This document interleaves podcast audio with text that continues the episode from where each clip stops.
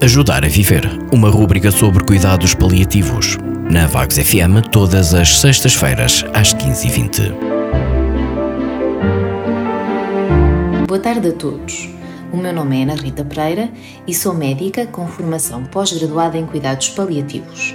Hoje, na rubrica Saber Cuidar, vou explorar um pouco as necessidades dos doentes em fim de vida. Quando pensamos em doentes numa fase final da sua vida, percebemos que existem várias necessidades que devem ser tidas em conta. Em primeiro lugar, se estiverem presentes sintomas físicos da doença, sejam estes dor, enjoos, vômitos ou falta de ar, por exemplo, estes devem ser adequadamente tratados. Para além dos sintomas físicos, é importante perceber se existem medos ou receios decorrentes da situação de fim de vida. Importa escutar esses medos dar-lhes resposta e tentar capacitar a pessoa para que consiga lidar com eles de uma forma o mais tranquila possível. Depois existe a componente dos afetos. Esta habitualmente está associada com a procura da reconciliação, quer no seio da família ou dos amigos, para que o doente possa viver o tempo que lhe resta em paz.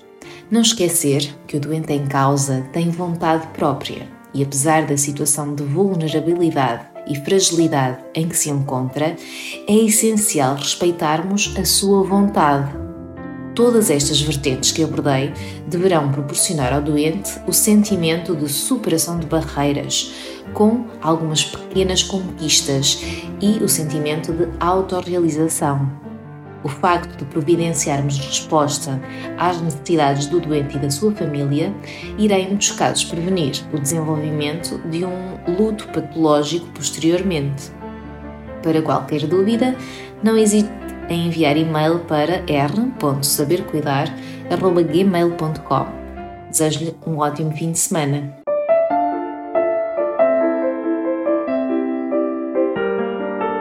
Ajudar a Viver, uma rúbrica sobre cuidados paliativos. Na Vagos FM, todas as sextas-feiras, às 15h20.